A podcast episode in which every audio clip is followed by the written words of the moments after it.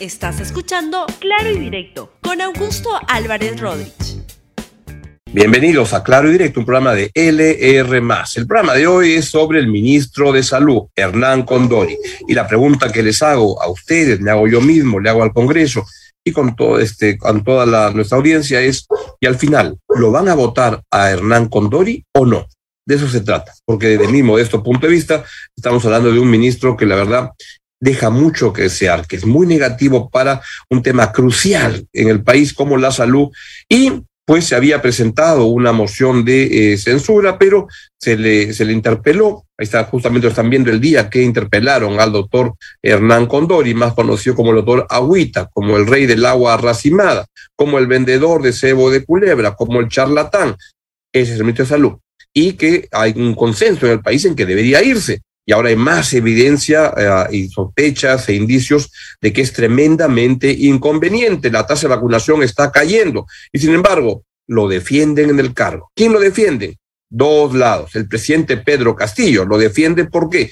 Porque Vladimir Cerrón es el dueño del partido al cual mm, Castillo le hace caso y porque en el Congreso hay sectores que pactan de manera subalterna para que este, no cambien las cosas, para que no lo disuelvan y hacen arreglos espantosos con el gobierno. En ese contexto, han presentado ayer una moción de, eh, eh, de censura contra el ministro de Salud, Hernán Condori. Justamente tienen ahí el documento que ha presentado el congresista de Avanza País, Diego Bazán, una nueva moción de censura contra Hernán Condori Machado.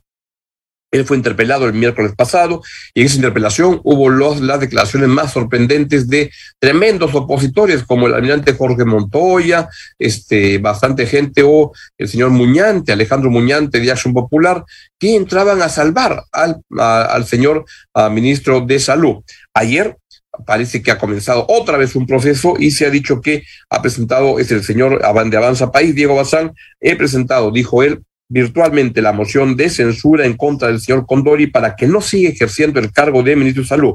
Agradezco a mis 32 valientes colegas congresistas de seis bancadas que la firmaron. Juntos lograremos la censura de un ministro que no merece estar en el cargo. Eso fue lo que puso el señor mm, promotor de esta moción de censura, el congresista Diego Bazán, en el Twitter el día de ayer. En ese contexto, ¿quién más que podía salir a defender al, al ministro de Salud que Vladimir Cerrón, el dueño del partido Perú Libre, que cree que es y que es en verdad el que corta el jamón en el gobierno de Pedro Castillo, y entonces él ha puesto a ese ministro. Le voy a explicar por qué lo pone, pero antes quiero que lo escuchen al mismo Vladimir Cerrón. Adelante, por favor. Hace poco hubo, a ver compatriotas, hace poco hubo un, una polémica con el ministro de, de Salud, con el doctor Condori. Y ahí veíamos y vemos hasta ahora cómo el Colegio Médico del Perú comienza a atacar a su agremiado. Y duramente. Lógicamente escondiendo dentro de ese ataque, escondiéndose tras el tema científico de que él no habría eh, postulado un medicamento reconocido, se esconde un racismo y un clasismo. En tal sentido, observamos también de que el mismo colegio médico comienza a atacar a su agremiado. Y ellos piensan de que el Ministerio de Salud es propiedad de ese sector del colegio. En otras palabras, nosotros debemos responderle así, que el Ministerio de Salud no es propiedad de los médicos de la élite oligarca, también es propiedad, entre comillas, ¿no? Porque al final nadie es dueño de estas cosas, de los médicos del pueblo. Entonces llega un momento, llega un momento en que el médico tiene que luchar contra su propio colegio, porque su colegio representa una clase social distinta a la de los médicos del pueblo. Esa es la diferencia. ¿Saben por qué el señor Vladimir de Cerrón defiende al señor Condori y el Ministerio de Salud? No puede interese mucho la salud, le interesa en verdad bien poco. Lo que él quiere es controlar lugares claves del uh, gobierno porque él está pensando y quiere apostar y pisar fuerte el acelerador para la elección del 2 de octubre, de la elección municipal y regional. y él está usando el aparato público para crear espacios de captación de entusiasmo, simpatías a nivel nacional, porque quiere que Perú Libre saque una votación importante en gobernadores, en alcaldes provinciales, distritales, y para eso usa a gente como Hernán Condori en, en salud, para eso usa a gente como Carlos Palacios en el Ministerio de Energía y Minas, y para eso está haciendo lo que está haciendo de controlar lugares claves del Estado. ¿Para qué? Para manejarse, de generar vía la, la billetera del Estado, vía gastos, vía este, conexiones, para poder conectar y generar entusiasmo para la próxima elección. Es tan calamitosa la cosa que hasta el ministro del Interior, el ministro Chavarri, ha dicho que este, en este contexto que den un paso al costado y no hagan daño al gobierno. A ver, escucha Hernán. ¿Qué opinión respecto a los ministros actualmente cuestionados? Eh, yo pienso que, entiendo que cada ministro tiene su, su problema y cada ministro debe resolver ¿no? transparentemente, ¿no? De lo contrario, pues den un paso al costado, que no haga daño al gobierno, ¿no? Bueno, ellos deben, eh, la colectividad y el Congreso debe evaluar a todos nosotros. Nosotros debemos trabajar con transparencia y en bien de la colectividad, en bien del, del Perú.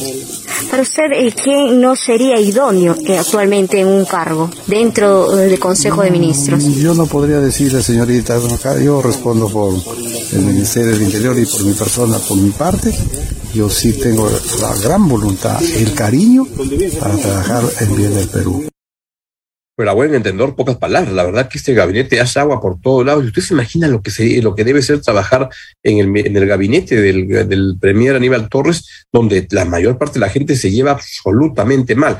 Esto para no hablar de los problemas que hay entre el ministro de Economía, el señor Graham, y la señora uh, ministra de, eh, de Trabajo, Betsy Chávez, que lo madruga están hablando de ver cómo la norma de tercerización debe discutirse y entonces la señora Chávez, muy, muy mosca ella, va de frente con el documento y lo hace aprobar por el Premier y el presidente de la República y lo madruga al ministro de Economía.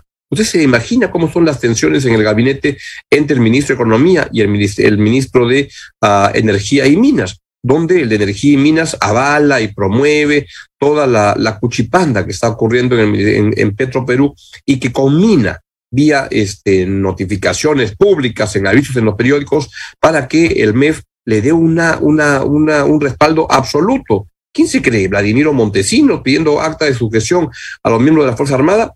¡Qué barbaridad!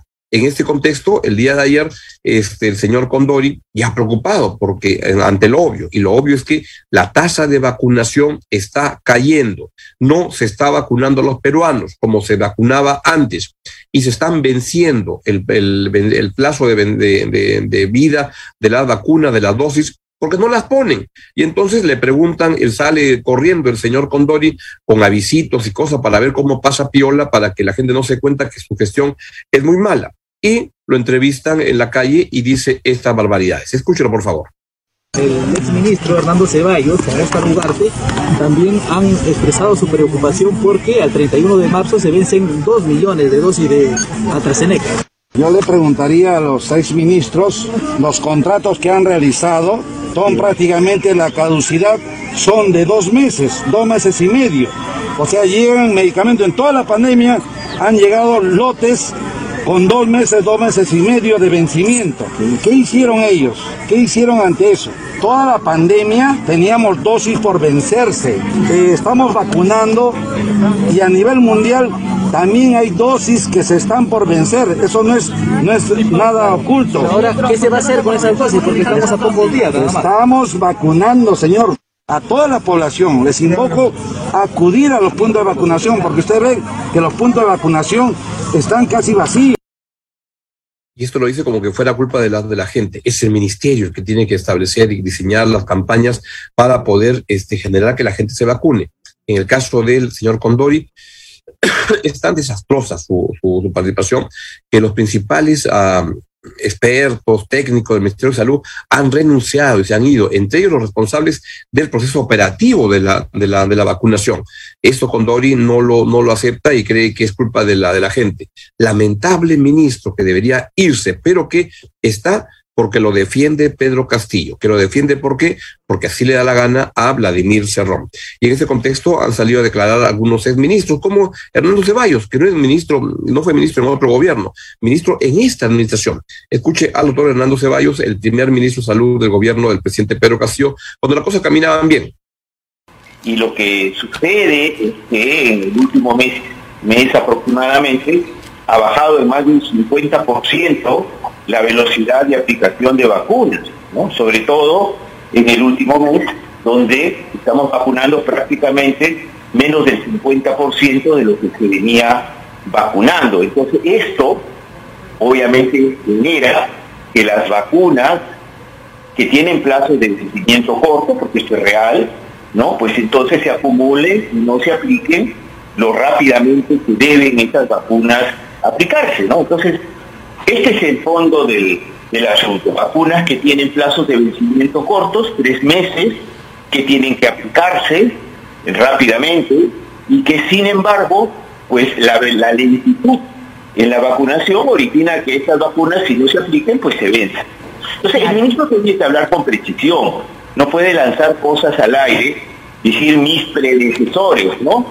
En realidad, efectivamente se han tenido que celebrar este tipo de contratos en el año 2020, antes de que estuviera yo, incluso antes de que estuvieran otros ministros, pero hay un tema central que es la velocidad con la cual estas vacunas deben aplicarse y la velocidad de aplicación en el último mes ha caído sustancialmente. Y eso tendría que reconocerlo, me parece, el ministro con más claridad. Así es. Y lo que hay hoy en día entonces es esta situación en la cual es evidente que ha habido un deterioro en el Ministerio de Salud que afecta, perjudica la calidad de vida de los peruanos. Esto no debe seguir y el Congreso debe ponerse las pilas y actuar como debe actuar, sacando a este ministro, este, censurándolo, ya lo interpelaron, censurándolo porque desde el, gobierno lo quieren mantener como sea. Es el ministro del agua racimada, que no lo podemos olvidar, es un charlatán. Véalo, por favor. Ahí está. Bien, es el, lo, vamos a ver. Nosotros hacemos el 100% de agua racimada y conforme va pasando los años se va perdiendo este tipo de agua. A partir de los 10 años comenzamos a perder este tipo de agua racimada. El clúster X2 es agua racimada si nosotros consumimos esto, prácticamente les voy a tratar de sintetizar. Nosotros echamos una tapita en medio litro de un tipo de agua, ya sea San Carlos o San Mateo, porque tienen que ser aguas manantiales, y lo consumimos diariamente esta cantidad. Bueno, eso es lo que tenemos hoy en día en este contexto y mi impresión es que hay muchas expresiones en, la, en la actualidad de los problemas del sistema político peruano, pero este contubernio que se generó la semana pasada entre el gobierno y el Congreso para salvar a este señor ministro de Salud, muy impresentable ministro de Salud, es una de las evidencias más, más sólidas de la podedrumbe del sistema político peruano y que refleja la, indolencia de la gente que debería protestar por la presencia de funcionarios en cargos tan importantes como el Ministerio de Salud. Ya a estas alturas repetir las razones por las cuales debería irse Hernán Condori del Ministerio de Salud son innecesarias, pero el problema es que es un gobierno que este, no, no, no, no repara en su capacidad de errar. Condori tan mal ministro que no debería ser ministro ni siquiera en este gobierno tan mediocre como el del presidente Pedro Castillo, que además con frecuencia tiene roces y tocamientos muy cercanos con la corrupción. Sin embargo, lo que quiere el, presidente Castillo es que Condori siga el gabinete porque así lo ha impuesto a Vladimir Cerrón. Y lo que hay es la manera más extraña como actuó como actuaron algunos integrantes del gabinete, Jorge Montoya diciendo que le daba un mes de plazo para las acciones para ver si es que cumple el ministro, o el fujimorista Ernesto Bustamante que decía que veía con agrado las respuestas que daba este ministro de salud, que es en el fondo un charlatán, un vendedor de cebo de culebra. Y habían otros que decían que este, como el congresista Muñante de, de, de, una extrema ya derecha, decía que lo que más le gustaba de Condori es que le iba a dar duro a los caviares y que eso justifica todo y adelante. la verdad que son tonterías. Lo que el país requiere es un Ministerio de Salud que haga bien las cosas, que retenga al, recurso humano calificado del ministerio y que podamos este, tener otra vez que retomemos las tasas de vacunación importantes.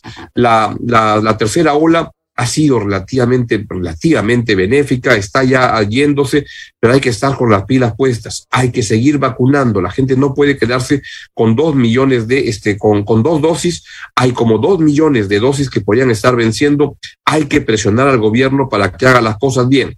Y hacer las cosas bien en ese momento es censurar a este ministro de salud que no debe seguir un minuto más en el cargo, aunque eso es lo que quieren Vladimir Cerrón y Pedro Castillo.